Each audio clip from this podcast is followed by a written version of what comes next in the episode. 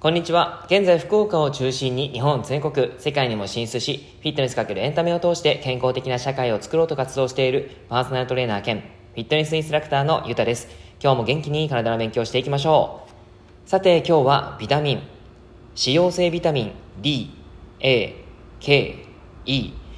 これを読めばビタミンに詳しくなれますという内容をお話ししていきます。昨日はダイエットしたい人に向けて体が健康なまま痩せるために大切なことを8つお話ししてみました。まだ聞いていない方はぜひ聞いてみてください。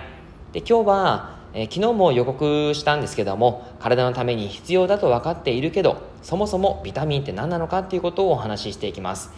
えこの内容はですねビタミンってそもそもなんだよっていうところとあとはビタミンってたくさんあって分かんないっていう方にですね、えー、勉強もできると思いますので、え、そんな方に分かりやすく解説をしていきたいなと思ってます。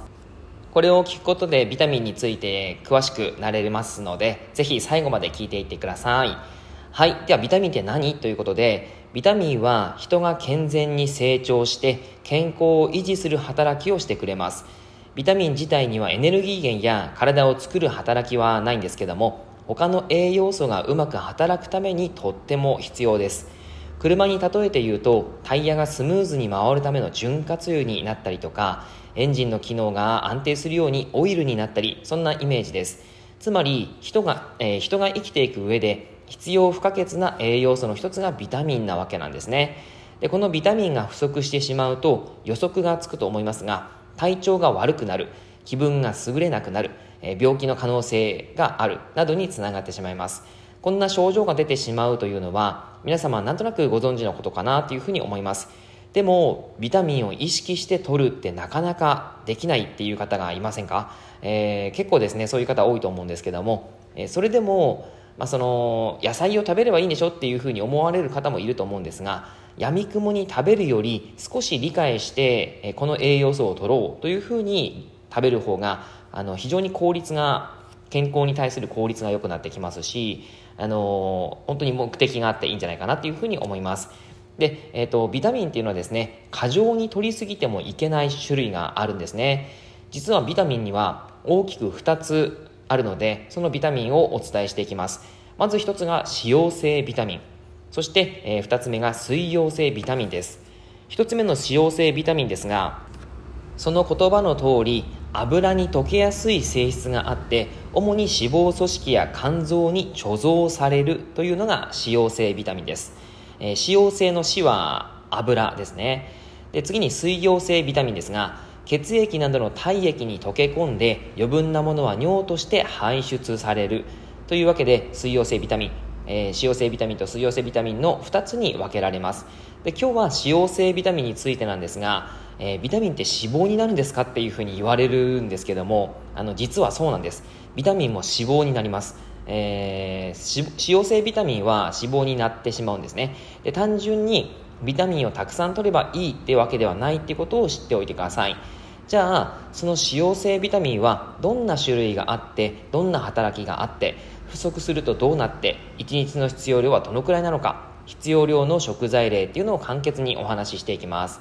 はい。では脂溶性ビタミンの種類働き食材量ですかですけどもえまずビタミン D からです。ビタミン D これは働きとして骨を丈夫にします。えー、不足して不足してしまうと骨粗しょう症とか骨軟化症とかもあります。で過剰に摂取してしまう。そうすると食欲不振とか尿が多くなってしまったり不整脈血管や組織の石灰化というのが起こってしまいます。量としては男女ともに5.5から100マイクログラムを1日にとっていくということです。はい。で食材のおすすめとしてはしらす干し、えー、はんあの乾燥されているしらすですね。それがだいたい 100g で61マイクログラム入りますなので1日このしらすを食べればあのもう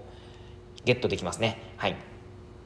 であとは紅鮭。1切れで33マイクログラム。マイワシ。1切れで32マイクログラム。乾燥キクラゲ 5g で85.4マイクログラム。乾燥しいたけで 5g12.7 マイクログラム。全卵1個1マイクログラムえー、なので全卵1個なので、えー、5個を食べれば、えー、大体今日1日のその摂取量に届きますね。はい。というわけで、そんな形になります。えっ、ー、と、夏であれば30分、えー、冬であれば1時間ぐらい、日光浴っていうのをしてあげると、大体体の中で約10マイクログラム生成されるんですね。あの、まあ、葉っぱも光合成っていうのがありますけど、人間もそういったものがあるんですね。30分1時間ぐらいあの太陽に一部だけでも当たるといいです、えーと、日焼けがちょっと気になる方もいらっしゃると思うので、えー、一部足だけちょっとこう日に当てておくという形でも、あのビタミン D が体の中で生成されるのでやってあげるといいです。はい、えー、骨のせ骨ってやっぱりすごく重要ですよね。やっぱりこう年齢を重ねるにつれてどんどん弱くなっていったりしますからそれを弱くさせないため骨折をさせないためにもちゃんとビタミン D を摂取する太陽に当たるということはとても重要なわけです。はい。では次にビタミン A いきましょう。皮膚や粘膜を健全な状態に保つというわけです。ビタミン A は皮膚や粘膜を健全に保つです。不足してしまうと暗いところで目が見えにくくなる。皮膚や粘膜の乾燥角質化感染症にかかりやすくなる。過剰に摂取すると、まあ、あのほぼないんですけどもサプリメントとかで取りすぎた場合は腰痛とか腹痛とか嘔吐めまい過敏症そういったものになります、えー、量としては男性が850から2700マイクログラム。女性は650から2700マイクログラムという形になります。食材のおすすめとしては鶏のレバー 100g で1万4000マイクログラムです。えー、鶏レバーとかでですね1個、まあ、100g の半分ですね。100g も多分食べないと思うんですけど 50g ぐらいでも全然足ります、えーまあ、取りすぎっていうぐらいになっちゃうんですけどもそのあの本当に1切れでも2切れでも食べてあげるとすごくいいですね。で次に豚レバー 100g で1万3000マイクログラム。これも1切れ 2, 切れ食べられればいいかなという感じです。あとはうなぎ 100g、えー、1500マイクログラムえー、穴子 70g で500マイクログラムナチュラルチーズ大さじ1で390マイクログラムヨーグルト1カップで33マイクログラム卵黄1個480マイクログラム。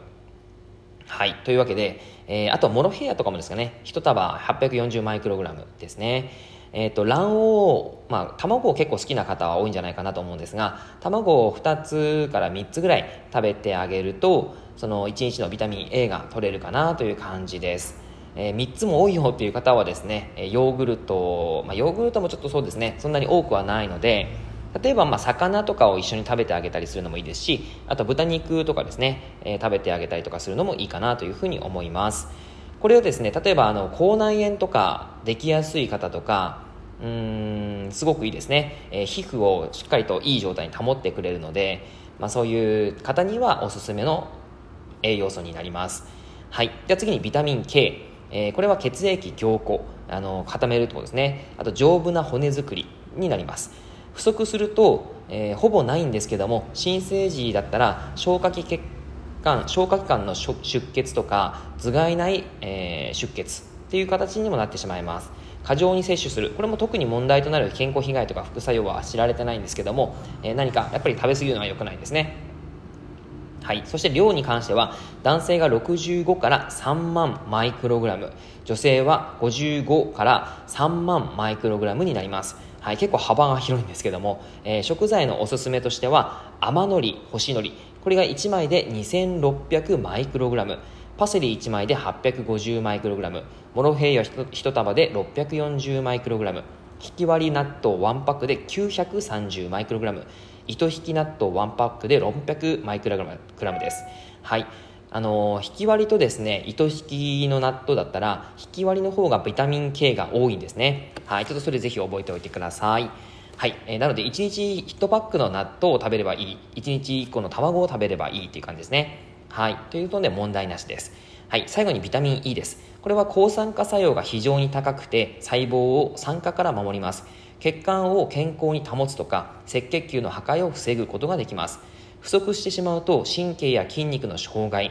血行不良冷え性や頭痛肩こりシミシワができやすくなります嫌ですよねはい。で、過剰としては、血、えー、過剰にとってしまうと血液が止まりにくくなるということであんまり良くないですよね。はい。量としては男性が6.5から 800mg、女性は6.0から 650mg です。食材のおすすめとして、えー、アーモンド10粒取ると 30.3mg、えー、取れます。であとは落花生の殻付き10粒で 11.4mg、えー、ひまわり油大さじ1で、えー、38.7mg オリーブオイル大さじ 1,、えー、1で 7.4mg あとは豆乳とかもいいかいいですかね、え、1杯で 2.2mg 引き割り納豆1パックで 0.8mg ということで、えー、結構油あのオリーブオイルとかにも入ってるのでですね。あのひまわり油もそうですけども、まあ、そういったのを料理に使っていただくといいんじゃないかなというふうに思います、えー、抗老化。あのー、抗酸化がすごい強いので、えー、老化にとてもいいんですね。なのでビタミン E しっかりと取ってあげるといいかなというふうに思います。はい、使用性ビタミンっていうのがこういった形になります、えー、すごく簡単に覚えられるんですがビタミンだけと覚えてください。ビタミン D、A、K、E ビタミンだけですね。これが使用性ビタミンになります。個人的にはこのビタミンだけっていうのを、あのー、しっかりと覚えてもらって、えーとまああのー、鮭とかサバとかお魚脂肪分の多いお魚としいたけとかきのこわかめが入った具だくさん味噌汁とかですね。あと卵と納豆間食にアーモンド10粒ゆで卵1個とかが入っていれば使用性ビタミンはほぼ網羅できます、えー、ぜひ参考にされてみてください。以上です。内容がいいなって思えたら周りの方にシェアしていただくと嬉しいです。またいいねマークやフォローを押していただくと励みになります。今日もラジオを聴いてくださってありがとうございました。では良い一日を。